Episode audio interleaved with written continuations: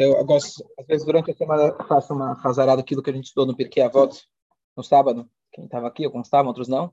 Eu vou, vai estar elaborar um pouquinho mais para aqueles que já estavam ouvindo novo. Então, essa Mishnah, que a gente estudou semana passada, no primeiro capítulo do Pirkei Avot, ela fala para a gente, Yeshua ben Perachia, um sábio, e Nitai Harbedi.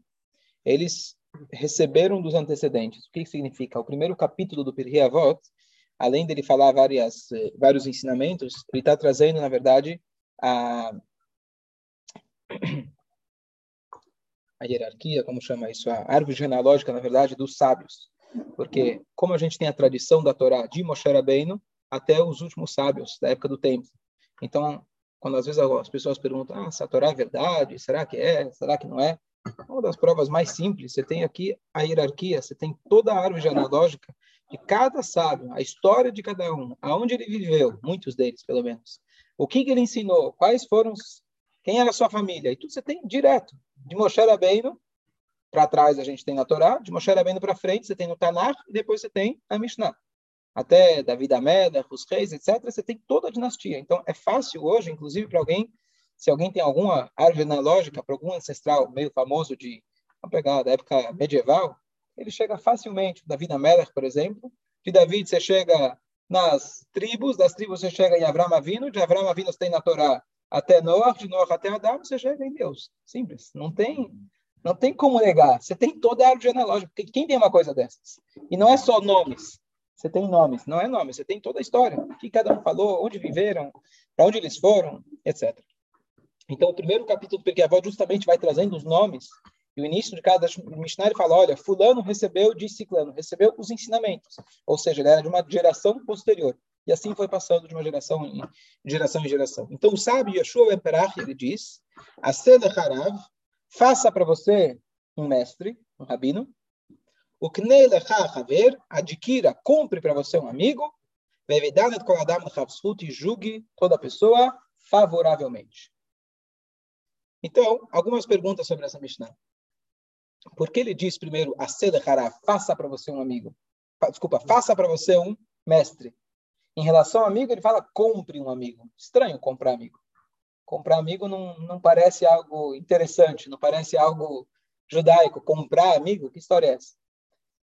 Então, por que você não fala, por exemplo, a Seilechachhaver, faça para você um amigo? Igual que ele fala, faça para você um mestre, faça para você um amigo. Essa é uma das perguntas. E depois, como que a gente pode aplicar essa ideia de julgar todo mundo favoravelmente, que é um trabalho difícil para a gente fazer no dia a dia. Então, vou dar algumas ideias que os nossos sábios trazem para a gente. Então, primeiro, a Sele Harav tem algumas explicações. A Sele Harav passa para você o mestre. É obrigação, na verdade, de cada um ter o seu mestre particular. Diferente do que o Perquê Avot ele fala em outros lugares, aprenda de todas as pessoas a gente teve aquela Mishnah, de qualquer pessoa que te ensinou uma letrinha, um comportamento, alguma coisa, você tem que dar cavoto para ele. Tudo bem, você pode aprender de qualquer pessoa. Mas mestre, você tem um. Meu pai sempre fala, meu pai é médico, ele fala, quem tem um médico, tem um médico. Quem tem dois, tem meio. Quem tem três, não tem nenhum. Eu conheço muita gente que fala, alguns falam, olha, você, você segue qual rito? Acho que nazi, Faradi, você é, segue alguma linha racídica? Ele fala, eu sou racid de Deus. Eu sigo Deus. Mas espera aí, mas dentro, né, Deus tem várias interpretações, digamos assim. Ah, não, eu coloco aqui para dessa cor, eu coloco a roupa da outra cor, eu faço aquilo peisa, eu faço igual os faradim, como arroz. Já no, já no Elul, que precisa acordar cedo, como os faradim, eu já faço, acho que nazi, que eu acordo mais tarde. E assim vai. Ele é ecumênico. Então, como aquele cara que diz, eu pego as partes bonitas do judaísmo. Ele seleciona o que é bom, o que é ruim, e ele é o novo Deus. Afinal, é a religião dele. Ele cria a religião dele. Ele pick and choose, e fala em inglês. Você escolhe aquilo que lhe convém. Então, isso não é judaísmo. A Torá fala para a gente, Sedechara, faça para você um mestre. Sim, tem várias linhas. Sim, tem várias formas de pensar. Contanto que essa linha seja autêntica, verdadeira, baseada na lei de Moshe e a lei que Hashem transmitiu para ele, então você está seguro. Você tem um rabino, então você tem que seguir ele. E quando ele fala aquilo que não te convém, é hora de você escutar ele, não procurar outro. Esse é o bom rabino. Aquele vai falar, ah, não aquilo que você quer escutar, e sim aquilo que você precisa escutar. Eu dei um shur muitos anos atrás, inclusive um dos primeiros lá no podcast, Baruch Hashem, estamos no número, quem acompanhou os últimos que eu mandei aí do Tânia, 600, é, 620, e 665, agora hoje é 665, agora o Hashem, acho que é 665. Alguém pediu para começar a numerar? O Hashem, mas um, da, um dos primeiros, quem está lembrado, né? quem lembra, quem acompanhou todos, é, como, escolher, é, como escolher o melhor rabino? Era alguma coisa assim o título, como você escolheu um rabino? Então, um dos critérios muito interessantes é porque é interessante a maneira que a Torá foi dada, que Deus, com sua sabedoria infinita, ele sabia que só baseado num livro seria impossível para ele se adaptar em qualquer geração. Então, Deus ele deu autoridade para os sábios adaptarem, não adaptarem, mas é, é, tinha uma palavra melhor, aplicarem, obrigado, aplicarem a Torá na realidade atual. Então, como eu vou usar um elevador no Shabat? Então, tem um rabino que conhece a Allahá e vai conseguir aplicar. Na Torá você não vai achar isso. Então, a Torá deu uma, um poder tão grande a um ser humano, sendo que um ser humano, a gente sabe as, as falhas dele. A própria Torá conta para a gente, ao longo de toda a história, as falhas do ser humano. Então, é interessante quanta posição, quanta, quanto poder a Torá deu ao ser humano. E a Torá fala, faça para você um mestre. Poxa, mas se o mestre errar? Então, é importante que a Torá dê para a gente também quais são os critérios de um mestre. Você pode escolher um mestre, aquele mestre ser como Davi Amelach, tinha aquele mestre que era Hitofel. Era um homem que sabia toda a Torá, tudo que ele falava estava certo, mas a índole dele era péssima.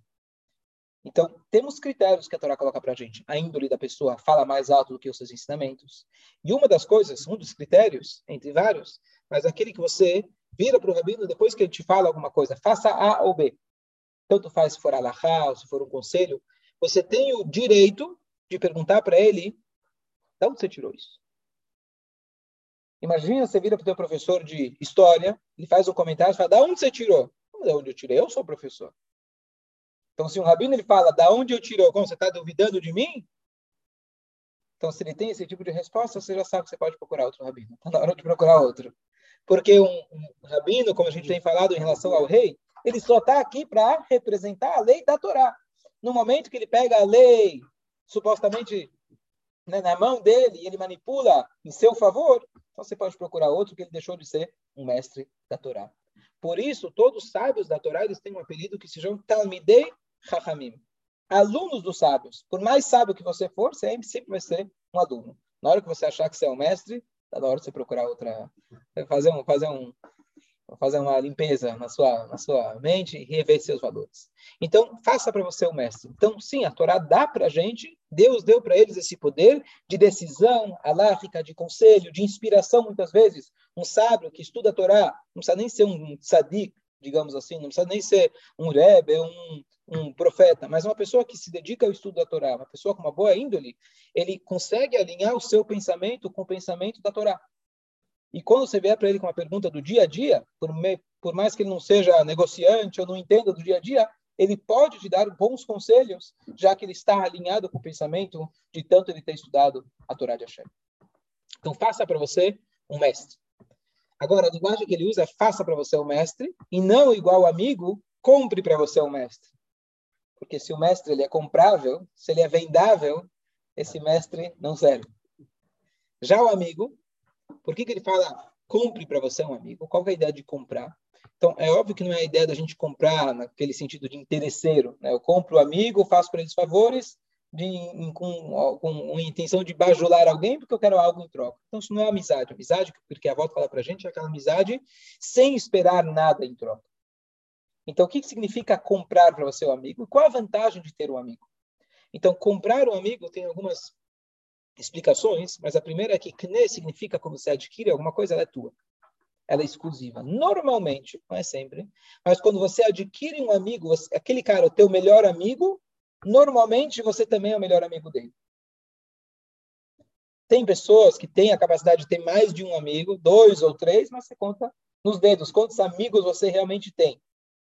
E aqui tem um comentário, é, o comentarista acho que é o Shemishmuel, esqueci quem foi que traz isso, ele traz três categorias de amigos. Três categorias. Ele fala, um é trocas de interesses. Sócios, tem trocas de interesses. Então, eles têm uma amizade muito limitada. Depois, você tem um tipo de amigo que eles têm troca de prazeres. O que quer dizer troca de prazeres? Vamos viajar juntos. Não é um interesse de negócio, mas a gente tem prazeres similares. Marido e mulher. Eles trocam prazeres. Naturalmente, o homem tem uma atração pela mulher e vice-versa. Então, essa é uma troca de prazeres, é mais profunda do que uma troca de negócios. E por último, quando ambos eles têm mais do que conhecimento, mais do que conhecimento, que o conhecimento também pode ser usado como prazer. Ah, você me traz informações, eu trago para você. É mais ainda. Troca de valores. Valores. Valores incomuns. Quando você coloca um valor que ele é acima do meu e teu conhecimento, então agora o amor ele é incondicional. Se, por exemplo, o nosso valor é, por exemplo, marido e mulher, educação dos filhos. Tá bom, a gente tem visões diferentes, mas o nosso interesse em comum é que seja o melhor para a educação dos filhos, a gente vai tentar se entender ao máximo, porque a briga sempre vai ser o pior. Mesmo que seja dois caminhos maravilhosos, mas a discordância sempre vai ser o pior. Então a gente vai se esforçar para que aquele valor que ele é superior a mim e a você, ele vai, ele vai, ele vai ser o mais importante nessa nessa discussão. Então, por isso é tão importante, eu explico nos, nas aulas de casamento, é importante você ter Torá dentro de casa, é importante ter as mitzvot dentro de casa, o kasher, o shabat, tudo isso coloca, enraiza na sua, na sua vida de que existem valores maior do que eu, eu e do que eu, você. E quando a gente tem esse valor e nós dois olhamos para esse valor e temos essa humildade perante esse valor, então isso nada garante, claro que depende do ser humano, mas isso é um tipo de amor muito mais, é, muito maior do que o eu e o você certo? Sem dúvida, a troca de ideias, né, dizem, né, pessoas, pessoas bobas conversam sobre pessoas, pessoas é, medianas conversam sobre coisas, pessoas inteligentes conversam sobre ideias. Né? Então, sem dúvida, as ideias é o que supera. Mas nós, seres humanos, se a gente se limitar às ideias, ainda somos limitados. A gente tem que olhar um valor que é mais elevado que as nossas ideias. Fala. Eu ouvi, eu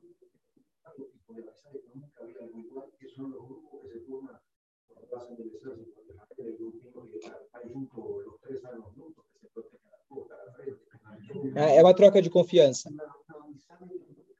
Pessoas que passaram experiências juntas, as pessoas que precisaram ter confiança um no outro, momento, né? um grupo do exército, um grupo que, que fizeram uma missão junta, realmente tem uma coisa muito forte. Porém, é limitado, digamos assim, a experiência que eles tiveram. É muito forte, mas imagina que existe uma, uma aliança que seja mais forte ainda do que isso o marido e a mulher, eles podem se amar também por interesses, eles podem também se amar por experiências que eles compartilham, mas o valor mais elevado que deve se buscar é um valor que é acima da capacidade dos dois. Isto, então, por isso ele diz, o kne, adquirir para você um amigo é como se fosse, você tem que fazer de tudo, você tem que pagar por isso, tem que investir nisso, e quando você adquire um amigo, ele é teu. O que quer dizer ele é teu? O amigo verdadeiro é aquela pessoa que você se sente na presença dele igual um espelho. Você não tem vergonha de contar para ele absolutamente nada. Por mais, é, por mais é, maior respeito que você tenha pelo seu mestre, você não vai contar para ele tudo. Entre nós, você não vai contar para ele tudo. Vai pedir um conselho, vai falar: olha, meu amigo me contou o que ele fez. Não, fui eu. Né? Meu amigo fez. Famosas histórias. Mas para o teu amigo, um amigo de verdade é aquele que você realmente consegue estar nu perante ele, no sentido moral, que você pode contar para ele todas as verdades e você sabe que você não vai ser julgado por isso. Qual é a vantagem do amigo em termos do nosso serviço a Deus? Além da amizade, do amor ao próximo, etc.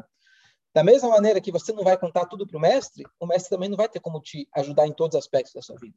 Porque você não vai contar para ele, não vai saber todos os aspectos da sua vida. Quando você tem alguém que você pode se abrir totalmente com aquela pessoa, ele vai poder te ajudar naquelas áreas que o mestre não poderia. Por isso a Torá fala: tenha para você um mestre, porque o amigo também às vezes não é suficiente. Você conta tudo para ele, mas ele talvez não vai saber te orientar. Ele vai saber te ouvir, vai te dar apoio, mas não vai saber te orientar. Então você precisa ter o mestre e você precisa ter o amigo também.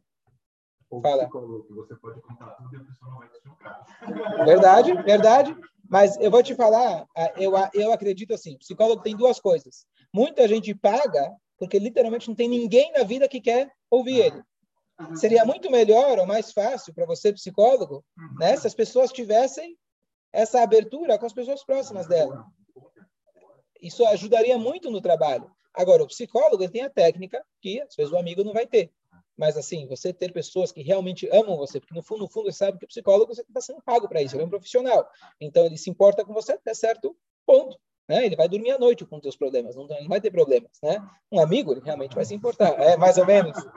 Tá bom? Então, esse é sinal que você é um bom psicólogo, você realmente se importa, você se torna amigo das pessoas. Certo? Mas você se reserva uma certa distância. Senão você não consegue ajudar ele mais. Então não é amigo, literalmente. Fala.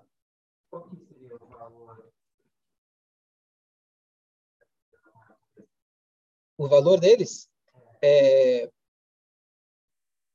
eu posso, eu posso, é, posso pesquisar mais, eu dei bastante sobre aquele David Yonatan, mas provavelmente, pelo contexto que você vê lá da Mishnah, era um valor de, assim, ele amava o Nefesh Eloki dele, ele amava a alma divina dele, era um contato que ele tinha, enxergava, enxergava a divindade no amigo dele.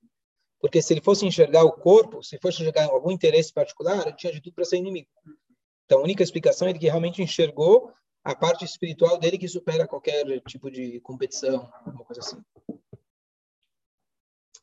É, mais uma alusão da Mishnah, agora na interpretação literal, mas a palavra kne, kne, kane em hebraico também significa quando você usava aquela pena para escutar, kane, para escrever, desculpa, pena que você usava para escrever.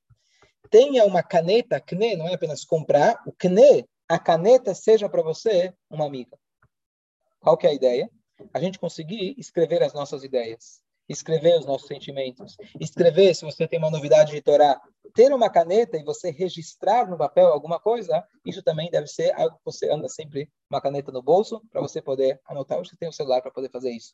Mas também é uma das que os sábios sempre, sim, tivemos muitos sábios ao longo da história, mas eles tiveram a, a bondade de, ao invés de guardar os os ensinamentos para si mesmo, para os seus alunos, eles foram lá e registraram aquilo no papel. Então tenha uma caneta sempre ao seu lado para você poder registrar as coisas. Isso é uma coisa, uma alusão da Mishnah.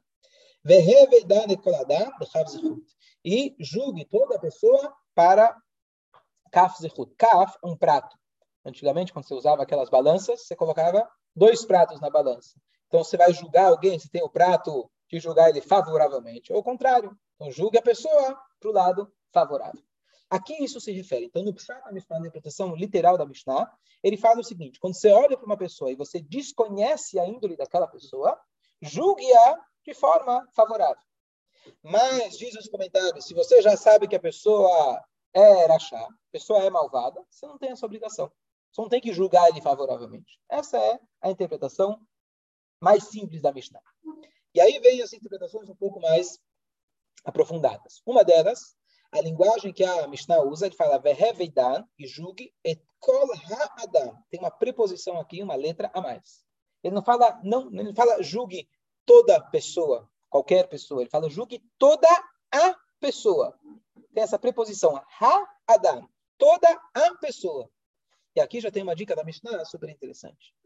Que quando a gente enxerga o comportamento de alguém e a gente julga ele por isso, Normalmente a gente julga e às vezes condena a pessoa por isso, porque você só está enxergando uma fração muito pequena da vida daquela pessoa.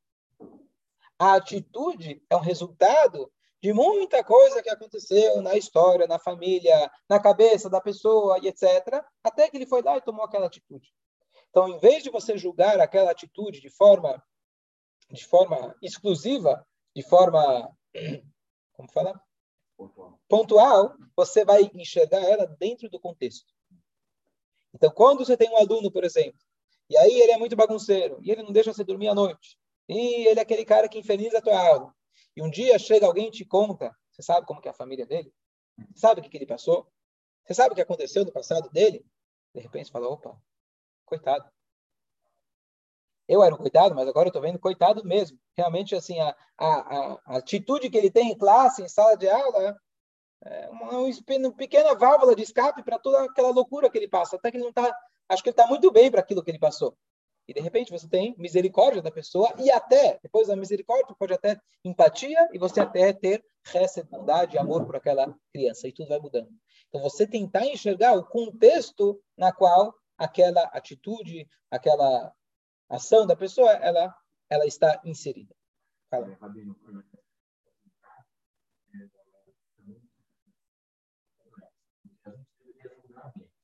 Sim. das nossas posições, o que a gente foi. Porque, por exemplo, para julgar, se você pega na sociedade, uma pessoa que se torna um juiz, é um estudo muito específico, muito além do advogado. Teu comentário foi muito pertinente e eu já vi uma, duas, duas, duas explicações em relação a isso. A tua pergunta, o teu comentário é: a gente não deveria julgar. Que história é essa? Julga a pessoa favoravelmente. Não julga ninguém. Você não tem que julgar ninguém. É teu papel, você é juiz. Então, então e aqui ele não está falando para um juiz, literalmente. Ele está falando para nós. Então, tem duas respostas. Uma que eu é, acredito ser é, assim, uma resposta mais biológica, digamos assim. O cérebro humano ele funciona por método de comparação. Inevitavelmente, como você aprende? Você compara o grande com o pequeno, o bom com o ruim. Quando a gente olha uma pessoa, naturalmente, se você tem um mínimo de é, é, sensibilidade, senso, você quer olhar para aquela pessoa, ver se ela te oferece perigo ou se ela é amiga. É a natureza do ser humano. Isso é uma proteção muito importante que a Hashem colocou na gente. Então a gente vai julgar a pessoa querendo ou não. O que a gente deve dominar é que esse julgamento automático que acontece a todo instante nos nossos neurônios, a gente está julgando tudo à nossa volta, que a gente não permita que isso tome conta de mim. Como alguém falou uma frase, o Jacob não está aqui agora, mas que os, os, os criminosos só têm cara de criminosos nos, nos, no gibi. Né? Quando você olha para as pessoas, você não tem como identificar. A não ser que você tenha uma sensibilidade muito grande, mas normalmente você não tem. Então, vamos julgar. É, inerente ao ser humano. Você não tem como não julgar a pessoa. Você vê alguém, instintivamente você vai julgar a atitude de alguém para você poder comparar. Devo aprender? Devo imitar? Devo rejeitar? Então, é natural do ser humano. Número um. Número dois, eu vi uma explicação que essa Mishnah está falando no Bedievet. Bedievet, na linguagem talmúdica, é quando já foi. Tem o ideal e tem em segunda, segunda instância. O ideal é nem julgar ninguém. Mas, se você já está julgando, então que julgue pelo menos favoravelmente. Então, essa é a explicação que eu já, já ouvi sobre essa Mishnah. Fala. Sim.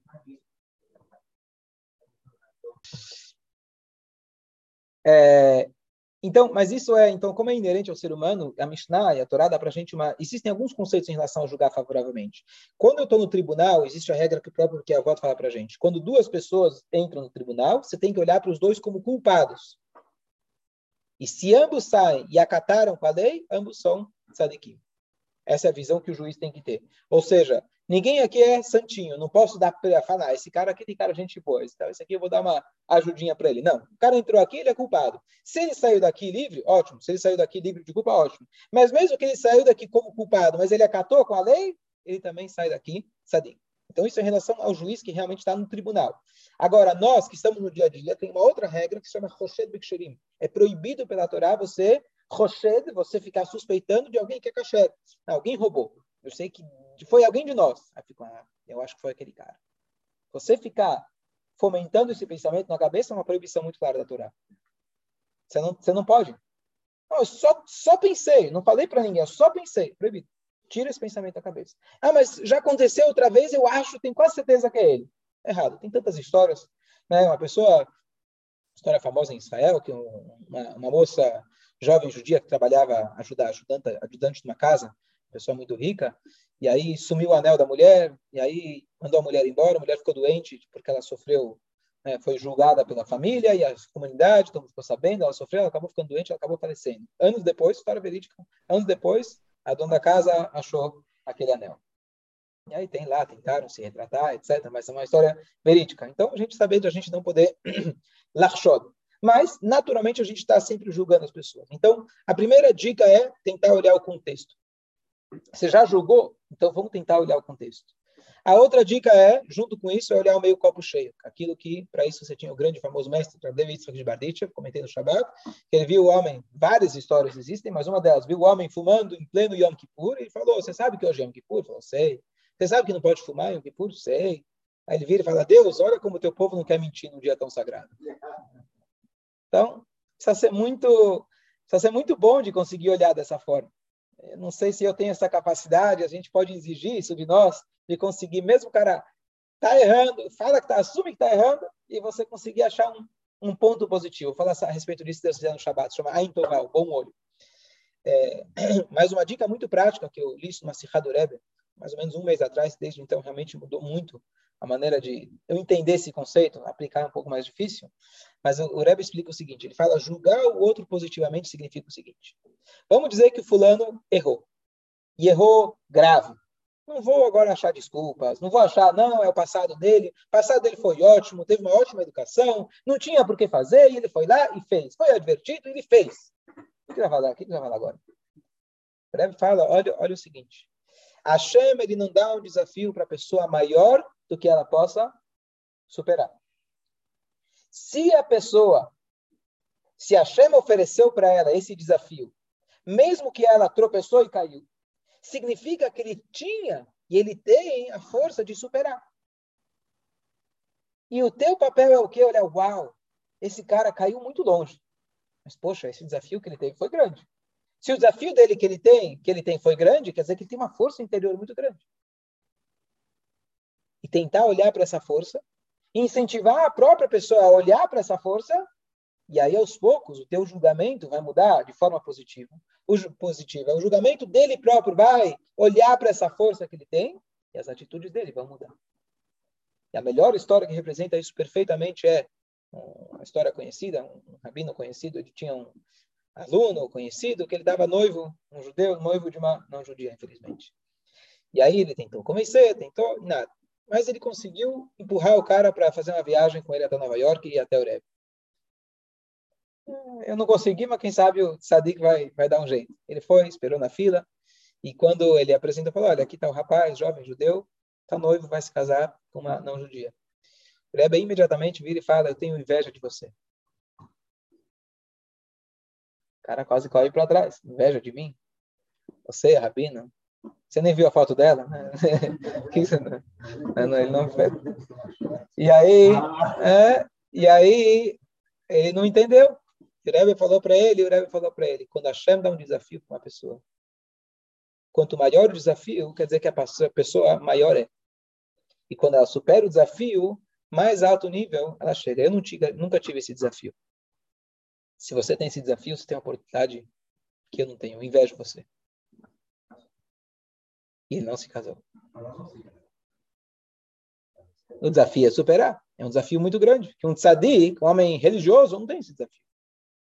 Se você tem esse desafio, ao invés de eu julgar você e falar, ah, que cara malvado, vai abandonar nosso povo, ele é um traidor, Hitler tentou acabar com a gente, você está fazendo a mesma coisa. Tem um monte de frases que você pode falar para deixar o cara julgar o cara. O Rebbe falando, não, se você tem esse desafio, você é muito maior do que eu. Eu não tive esse desafio. Se Deus colocou para você esse desafio, você é maior do que eu. Imagina. Grande rabino, mestre, tzadik, você é maior do que eu. E ele falou isso, com certeza, porque funcionou. As palavras que saem do coração com honestidade entram no coração. Se fosse só um clichê, uma frase pronta, não teria funcionado. Como o Rebbe realmente acreditou nisso e acreditou na pessoa, olhou nos olhos dele e falou: Eu acredito que você é maior do que eu, isso impactou a pessoa. Imagina a gente aplicar isso em circunstâncias menores. Quando alguém erra, olhar para o erro e falar: Olha, se você errou, quer dizer que você é muito grande. E fazer a mesma coisa no espelho. Não só com o outro, mas com a gente. Muitas vezes a gente se incrimina, a gente se culpa por aquilo que a gente fez. Você usar o teu erro e falar, olha, se eu errei, quer dizer que eu tive uma oportunidade. Se eu tive uma oportunidade, quer dizer que eu poderia ter passado. Será que eu teria poder? Uau, então sou muito forte. Mas foi tão difícil aquilo que eu passei, eu tropecei, eu errei. Não quer dizer que você tinha força. E começa a focar nessa força, olhar para essa força, e aí você vai começar a despertar ela, e você vai começar, aos poucos, mudar as suas atitudes. Isso é Reveidanet Koladam. Julgue toda pessoa. E uma, um último comentário interessante da Mishnah, para concluir. A Mishnah fala três coisas aparentemente não, não tem nada a ver com a outra. Tem um mestre, tem um amigo e julgue as pessoas favoravelmente. O que tem a ver julgar as pessoas favoravelmente? Não, é, são três ensinamentos. Não, o mestre e o, e o rabino até que dá para ligar. São duas formas de você é, poder se melhorar na vida. Tem um mestre, você tem um amigo, etc. Se você tiver Então, tem duas explicações. Lembrei mais uma agora. Uma explicação é julgue a todos favoravelmente, teu amigo, o teu mestre. Às vezes vai olhar, meu mestre, poxa, então julga ele favoravelmente. Mas mais do que isso, quando você tem um bom mestre, você tem um bom amigo, você tem alguém que você pode realmente abrir o coração com ele, você sabe a fraqueza humana, você é realmente honesto com você mesmo, e você tem alguém que você pode compartilhar essas ideias, e vice-versa, a pessoa compartilha com você, naturalmente você vai começar a julgar as pessoas de forma diferente pessoa que tem verdadeiras amizades e sabe amizades e sabe a fraqueza humana, e ele tem essa abertura consigo mesmo, e ele não fica criando aquelas fantasias, aquelas autoimagens é, falsas de si mesmo, ele tem essa abertura consigo mesmo, então ele sabe quão fraco ele é. Quem sou eu para julgar o outro? Por isso a Mishnah é conclui, vem revidar com Adam Hatsud, Shugit, toda pessoa favoravelmente. Bom dia a todos. Bom dia.